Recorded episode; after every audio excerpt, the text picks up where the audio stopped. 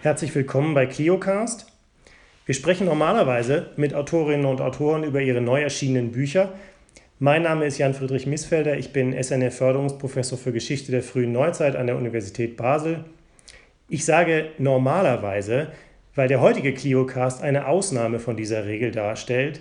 In dieser Spezialausgabe habe ich die Freude, aus aktuellem Anlass mit Alexandra Binnenkade aus über ihr fast abgeschlossenes, aber eben noch nicht publiziertes Buchprojekt mit dem Titel Know Your Violence, The Civil Rights Movement in Public History zu sprechen. Alexandra Binnenkade ist wissenschaftliche Mitarbeiterin und Postdoc am Departement Geschichte an der Universität Basel und der Grund, warum wir gerade jetzt im Juni 2020 über ihr Buchprojekt sprechen, ist ganz klar. Nach dem Tod von George Floyd in Minneapolis durch Polizeigewalt am 25. Mai dieses Jahres dauern die Proteste gegen rassistische Gewalt und gegen Rassismus generell nicht nur in den USA, sondern weltweit an und haben zugleich eine breite Diskussion über die historischen Kontexte von Rassismus und Kolonialismus neu angestoßen. Neu deshalb, weil Race-Based Violence, um den Begriff aus Alexandras Binnenkades Buch aufzugreifen, nie aus dem Fokus der nicht nur amerikanischen Geschichtskultur verschwunden war. Denn genau darum geht es in diesem Buch. Alexandra Binnenkade analysiert die Positionen und Positionsverschiebungen von rassistischer Gewalt im Kontext der Public History der USA und konzentriert sich dabei auf drei verschiedene Ebenen, auf das Schulbuch, auf den Dokumentarfilm und auf das Medium Fotografie. Alexandra Binnenkade, normalerweise beginne ich die Cliocast-Gespräche mit der Frage, warum die Autorinnen und Autoren ihre Bücher gerade jetzt geschrieben haben. In diesem Fall würde ich die Frage fast ein bisschen radikalisieren. Worum geht es in Ihrem Buch und warum ist die Problemstellung Ihres Buchprojekts gerade jetzt besonders relevant? Also zunächst danke für die Einladung. Warum ist es gerade jetzt besonders relevant? Ich glaube, es ist nicht das erste Mal, dass in der Öffentlichkeit, auf den Straßen, in den verschiedensten Medien über die Bedeutung von Geschichte und auch über die Geschichte einer Geschichte diskutiert wird. Das ist nicht neu. Aber ähm, die Bürgerrechtsbewegung in den USA ist jetzt enorm gut sichtbar in, dieser, in diesem Dazwischensein zwischen Vergangenheit und Gegenwart. Etwas, was politisch war und eine Geschichte, die ihn jetzt verwendet, politisiert, rezirkuliert werden kann. Und genau darum geht es auch in meinem Buch. Wie würden Sie denn diese Bilder und Berichte nicht nur der aktuellen Proteste auch, sondern auch der Gewalterfahrungen, um die es da ja geht, in einer Long-Term-Perspektive in der Public History der USA verorten? Ich habe mir 50 Jahre angeschaut, von 1960 bis 2010. 1960 war der Zeitpunkt, als die ersten Schulbuchtexte zu diesem Thema entstanden sind. Und das ist darum wichtig, weil wir Historikerinnen und Historiker ganz gern vergessen, wo eigentlich recht viel Impact für äh, historiografisches Erzählen liegt. Und das ist, was ich Educational Historiography nenne.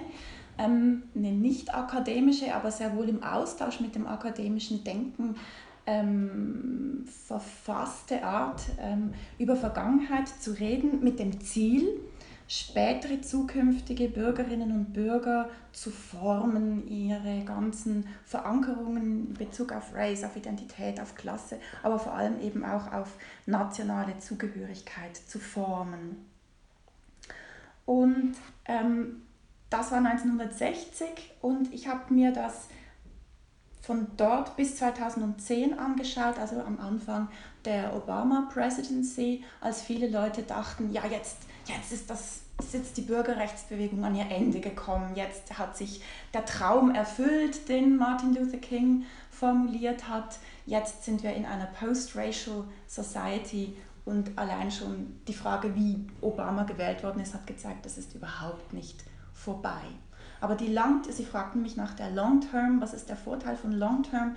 Ähm, man sieht eben, dass dieses Narrativ der Bürgerrechtsbewegung eben nicht fix war, dass sich auch der Begriff von Gewalt darin immer wieder verändert hat, dass die Akteure sich ähm, verschoben haben im Verlauf der Zeit. Das heißt, wenn wir also heute zurückblicken, und das ist ja jetzt nur das Beispiel Schulbücher, und sagen, die Geschichte wurde immer falsch erzählt, dann kann man sehen, dass da sehr viel Varianz im Spiel war und wir uns eigentlich auf ein ganz bestimmtes Bild beziehen, das noch gar nicht so alt ist. Was ist denn sozusagen das aktuelle Bild, was quasi im, bleiben wir kurz bei den Schulbüchern, was quasi hegemonial ist, was man sozusagen neu historisieren müsste? Ähm, also das, das, also das, das Narrativ in so einer Nussschale drin, das war immer dieser Spruch, den man auch auf T-Shirts lesen konnte.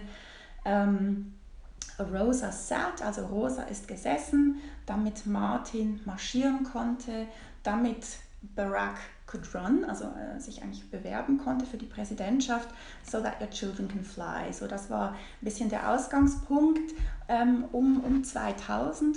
Und bis dahin hat man in dieser Erzählung vor allem auf das Rechtliche fokussiert in dieser Bürgerrechtsgeschichte ähm, und seit ungefähr so würde ich sagen, 2000, 2002 steht Gewalt im Vordergrund. Also es gab einen Moment, den ich, den ich zeigen kann, der mit Bildern zu tun hat, wo Lynching-Bilder sehr stark in diesen educational Diskurs über Geschichte hineingekommen sind.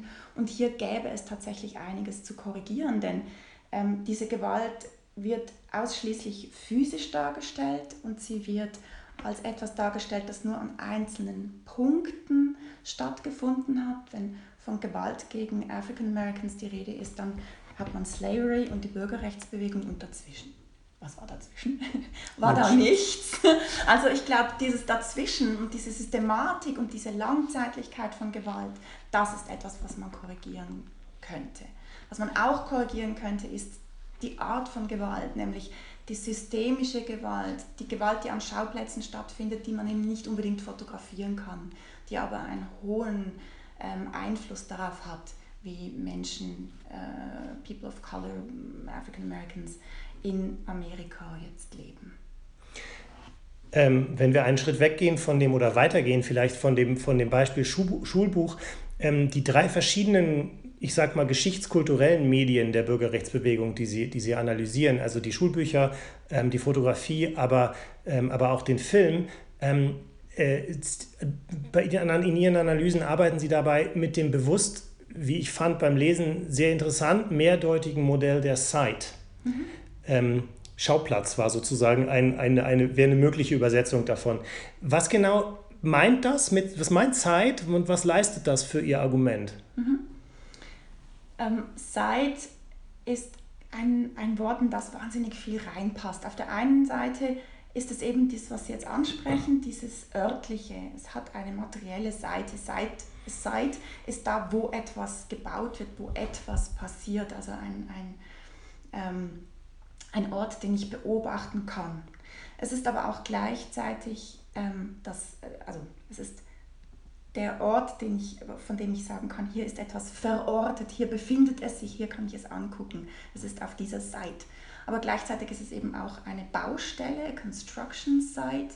Und ich zeige im Buch verschiedene Arten, wie dieses Narrativ in Schulbüchern, in, im Medium Bild, also Fotografie und Film und im Museum immer wieder neu gebaut, zirkuliert, verändert worden ist. Und schließlich knüpft das Wort Zeit auch an, an, an einen Begriff an, den wir gut kennen. Lieu de Mémoire wurde übersetzt in ähm, uh, Sites of Memory und das heißt, ich bin da auch gleich immer mit in einer Erinnerungskultur, in, in einer Erinnerungspolitik, die ich auch mit diesem Begriff sehr gut verknüpfen kann. Also Materialität, Diskurswandel und die, die Vermischung oder die Verknüpfung zu Erinnerungskultur.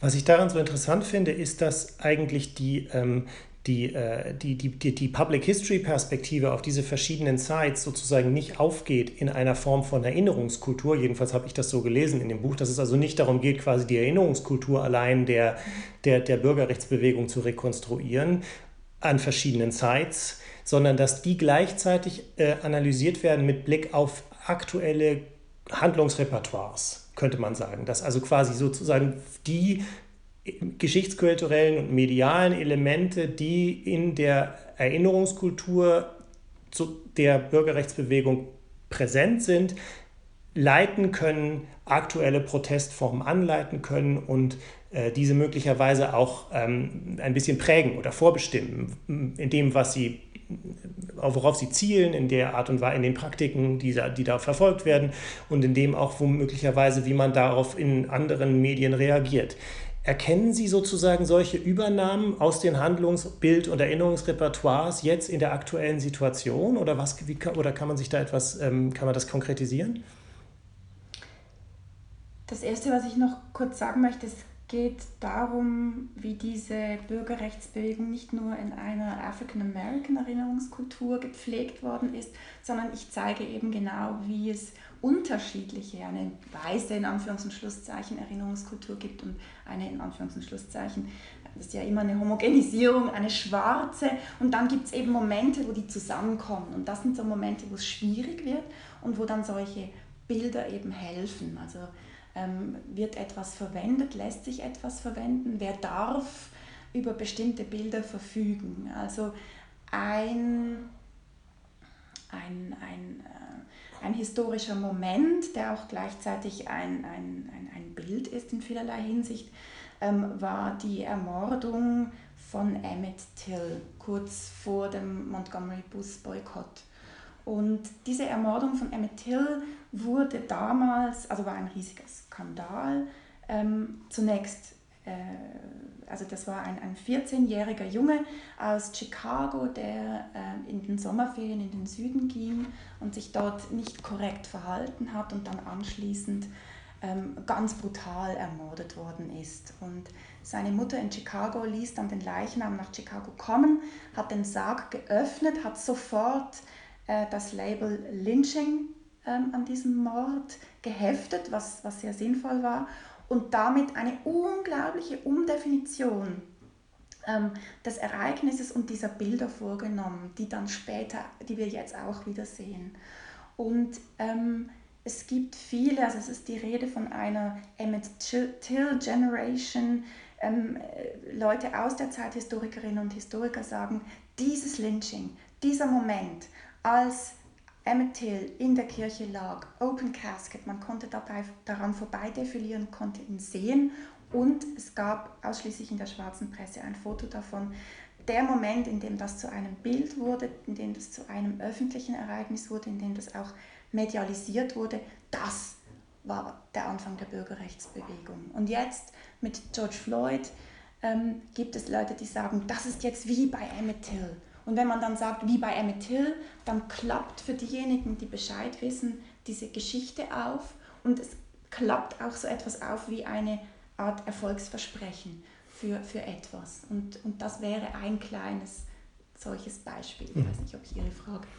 Ich, ich, das, das, das ist genau das, was ich meinte. Also ob sozusagen Bildrepertoires oder Bild sozusagen Assoziationsräume quasi weitergetragen werden können, die einen dann eine ganz neue möglicherweise auch eine neue Funktion erfüllen können in, der, in, in einer Bürgerrechtsbewegung, die eben nicht abgeschlossen ist 2010, mhm. ähm, wie Sie vorhin gesagt haben. Das finde ich sehr interessant.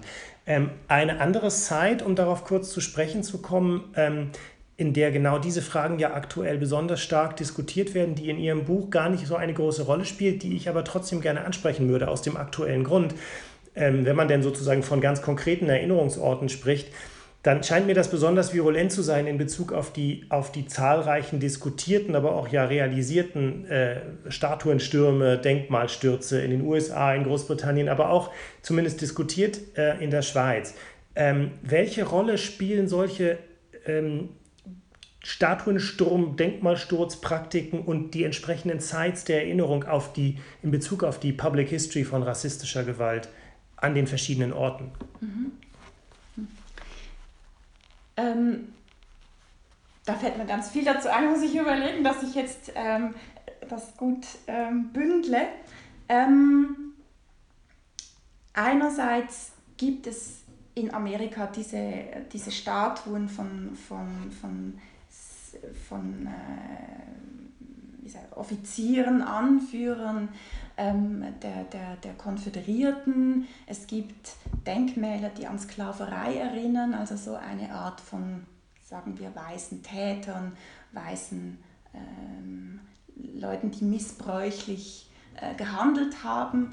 Ähm, und gleichzeitig gibt es eine ganze Reihe von Civil Rights Denkmälern und die stehen sozusagen nebeneinander. Und beide sind ganz massiv überlagert von Geschichten. Also viele der Bürgerrechts, äh, der, Entschuldigung, Bürgerkriegsdenkmäler ähm, sind erst sehr viel später ähm, gebaut worden und in den öffentlichen Raum gestellt worden. Interessanterweise auch während der Bürgerrechtsbewegung. Also als es kritisch wird für eine bestimmte Gruppe weißer Menschen, die suprematistische Gefühle und Gedanken und Kulturen und Traditionen pflegen, dann baut man eine Robert Lee-Statue und stellt die in den öffentlichen Raum als Zeichen für etwas. Und zu dem Zeitpunkt, wo die aufgestellt wird, ist sie aber ein Zeichen für etwas anderes, als sie zu sein vorgibt.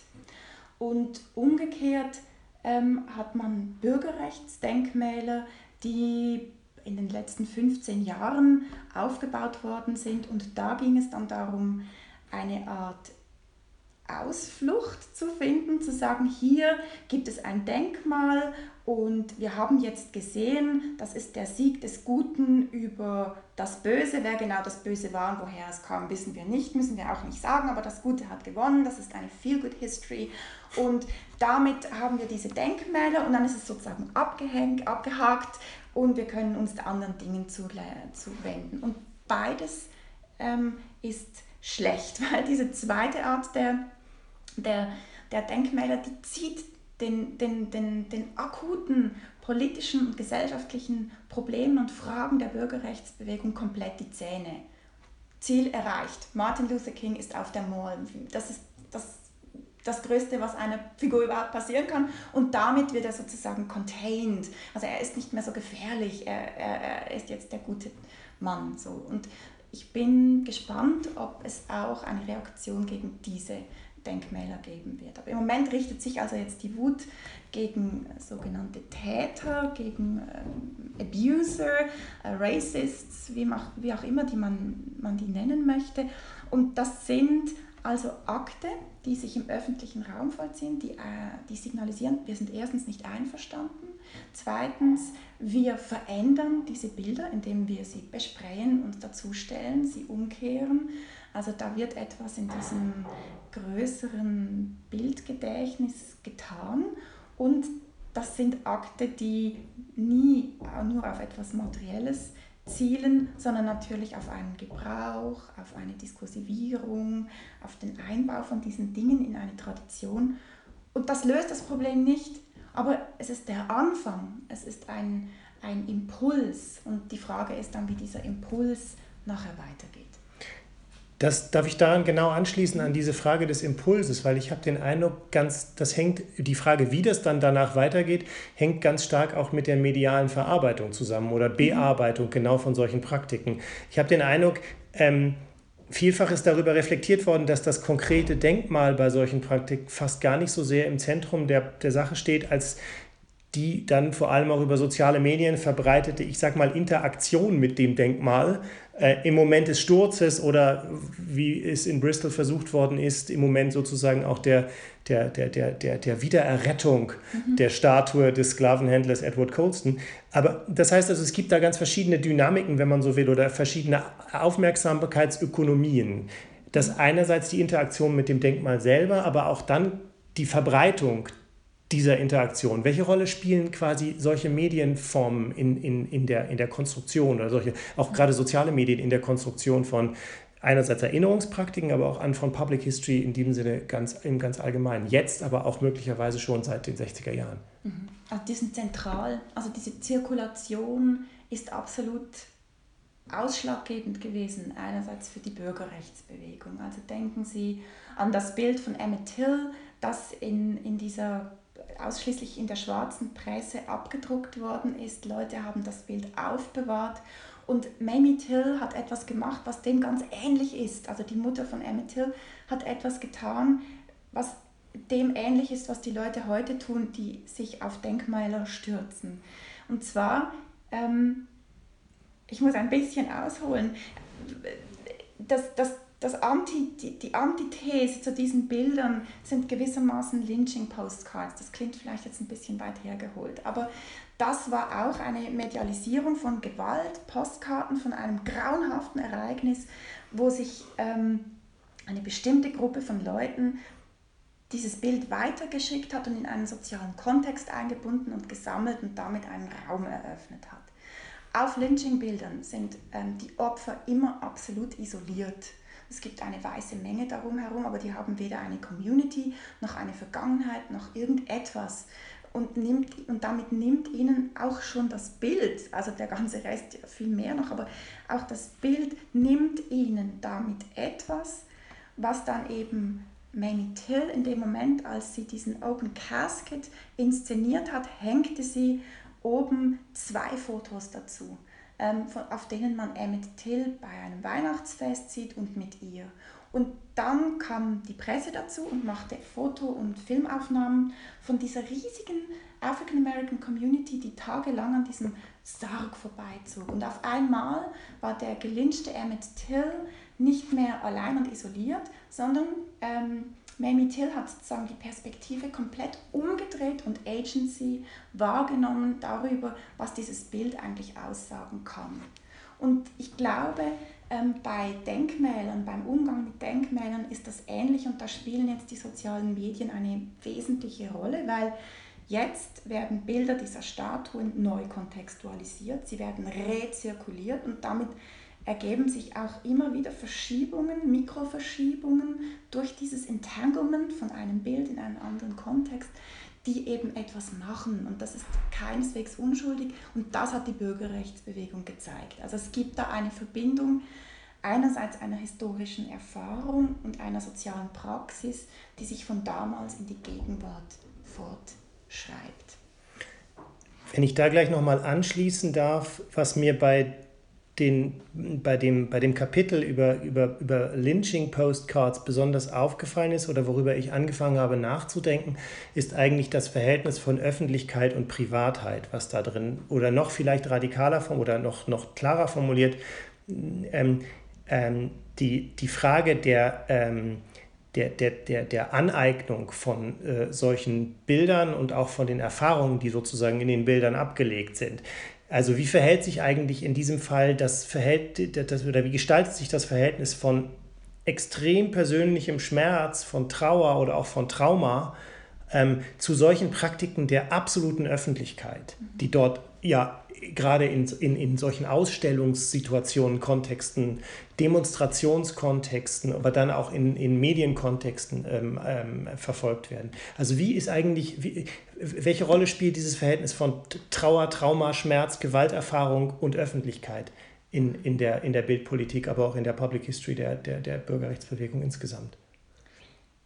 Ähm, es kommt als erstes darauf an, wer das macht. Auf der einen Seite ist es eine Aneignung von Öffentlichkeit und damit ja auch eine Form von diskursiver Machtergreifung zu einem gewissen Grad. Das ist aber nicht strategisch und klar gerichtet und eindeutig, sondern immer fuzzy und, und, und, und rekurrierend und, und, und, und unübersichtlich.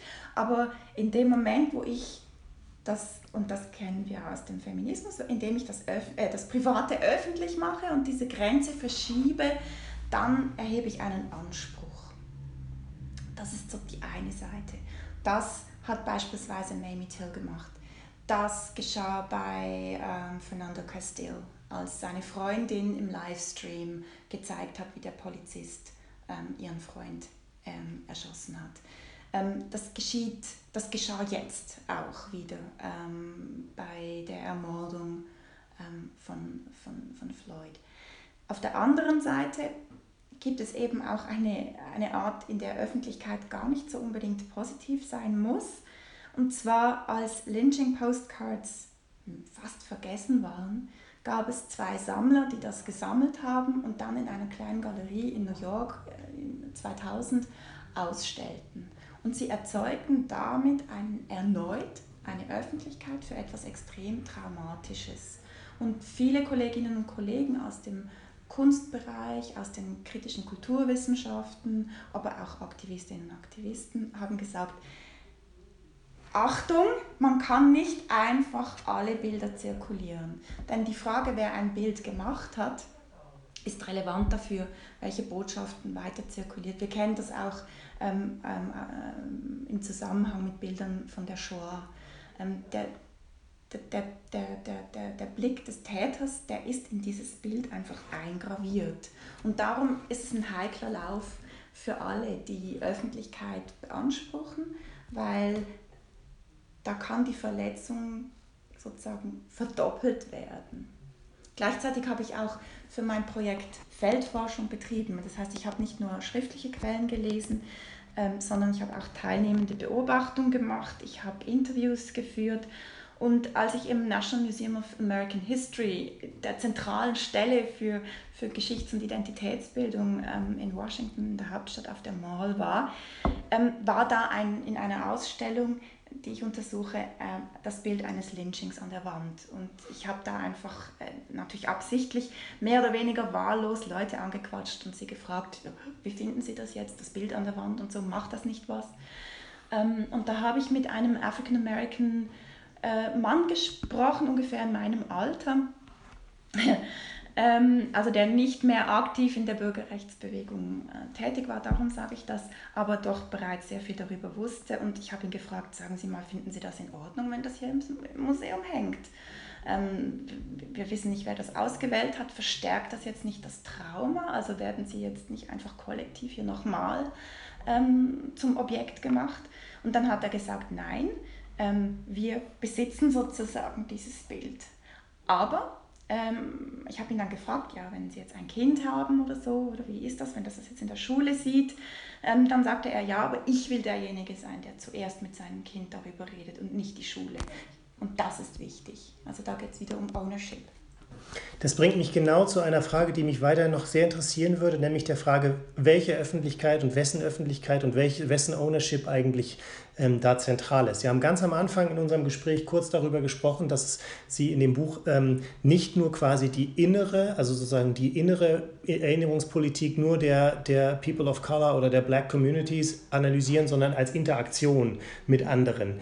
Ähm, ähm, mit weißen mhm. ähm, Erinnerungskulturen auch irgendwie analysieren möchten. Inwiefern gibt es da sozusagen Formen von ähm, oder Reflexionen über die, den Status solcher Bildpolitiken als, sagen wir mal, Counterculture oder als Counterpublic, die mhm. tatsächlich auch inszeniert werden oder auch als solche fungieren sollen, als eine, als eine, als eine tatsächlich emanzipatorische Gegenöffentlichkeit gegenüber einer hegemonialen anderen Art? Mhm.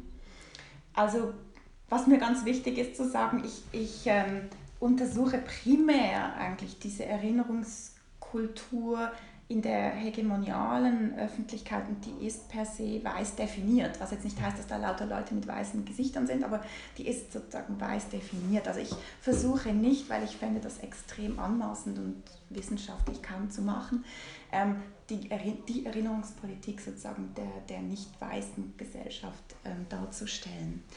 Aber ähm, in meinem zweiten Beispiel, Site Number Two, ähm, da geht es mir um einen Dokumentarfilm, Eyes on the Prize. Und Eyes on the Prize ist jetzt im Moment wieder ähm, in aller Munde. Eyes on the Prize gilt heute sozusagen als die Bibel. Wenn man wissen will, wie es war, schaut man Eyes on the Prize. Und das war die enorm gezielte bilddiskursive, narrative Intervention eines Mannes, der im Selma to Montgomery March mitgelaufen ist und damals beschlossen hat, ich muss einen Film machen. Aber der konnte das zu dem Zeitpunkt gar nicht. Und der hat sich das Filmen angeeignet, der hat eine Filmfirma gegründet und hat ein episches Werk geschaffen, zwölf Stunden, die in einstündigen Sendungen in Mitte der 80er Jahre im amerikanischen Fernsehen ausgestrahlt worden sind. Und ihm mit seinem Team ist es gelungen, ähm, die, die, die Konzeption, die Erzählung, die Erinnerung aber auch schon, oder wir sind jetzt schon wieder in den 80er Jahren, an diese Bürgerrechtsbewegung richtig stark zu verändern. Mit diesen Bildern, mit den Leuten, die er eingeführt hat, mit den Fragen, die er stellte und vor allem auch durch die Chronologie, die er hergestellt hat, weil er nämlich ganz klar gesagt hat, Bürgerrechtsbewegung, die hörte überhaupt nicht auf, als Martin Luther King erschossen wurde. Die dauert bis heute an. Also seine letzten Folgen, die spielen in den 80er Jahren. Und er ist mit einigem durchgekommen und mit anderem nicht. Mit dieser Offenheit der Bewegung kam er nur zum Teil durch. Aber er war jemand, der jetzt genau an dieser Grenze operiert hat. Und er hat immer einen, eine weiße und eine schwarze Person, einen Mann und eine Frau in ein Team gesetzt für jede einzelne Episode.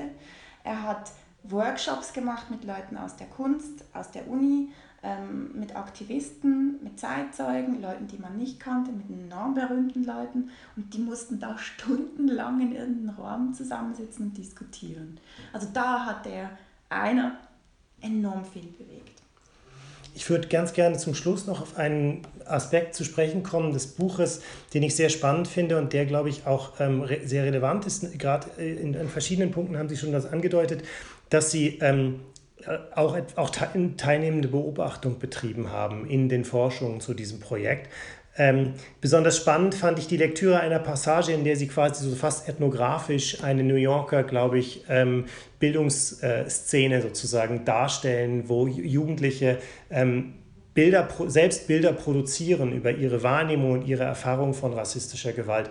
Ich würde mich, also das, das, das erfordert ja gerade von gerade eine, eine, eine extreme sozusagen Selbstreflexion auf der Ebene dessen, was man darstellen kann, was darstellbar ist in dieser Konstellation einer Reflexion über das, was darstellbar ist und das, was dargestellt werden kann ähm, in, im Gegenstand schon. Wie sind Sie da herangegangen? Wie sozusagen ist die Forschungspraxis gelaufen in diesen Situationen? Das würde ich gerne noch wissen. Ja, ich wollte ja wissen, wie wird Geschichte gebraucht? Was wird mit Geschichte getan? Und ähm, ich habe selber, ich war selber Schulbuchautorin und ähm, habe darum sehr schnell gelernt, jegliche Allmachtsfantasien von mir zu, abzulegen. Das, was in Büchern steht, ist nicht, was im Schulzimmer passiert. Und ähm, das sind alles Praktiken. Also das sind natürlich Texte, aber das sind praktizierte Texte, das sind praktizierte Bilder. Und wenn ich dem auf den Grund gehen will, dann muss ich im Museum äh, mich drei Tage lang aufhalten und alle anquatschen äh, oder beobachten oder eben in die Schulen gehen oder Interviews führen. Und ähm, ich bin von meinen schriftlichen Quellen ausgegangen und habe geschaut, wo werden die jetzt also genutzt?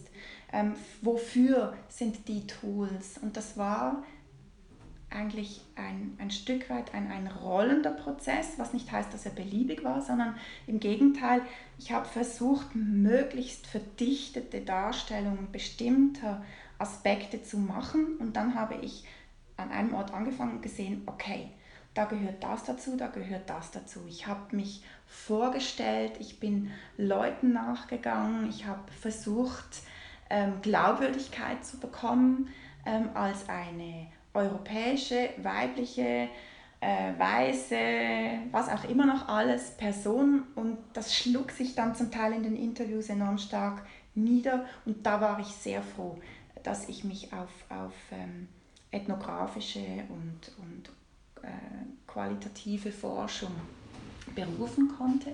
Und ich glaube nach wie vor, wir hatten das in der Geschichtsschreibung schon, ich glaube nach wie vor, dass das ähm, ähm, eine enorm wichtige und gute Möglichkeit ist, wie wir unsere Quellen zusätzlich schärfen können, wenn wir uns dem aussetzen und auch der eigenen Reflexion. Und dafür gilt es, eine Sprache zu finden.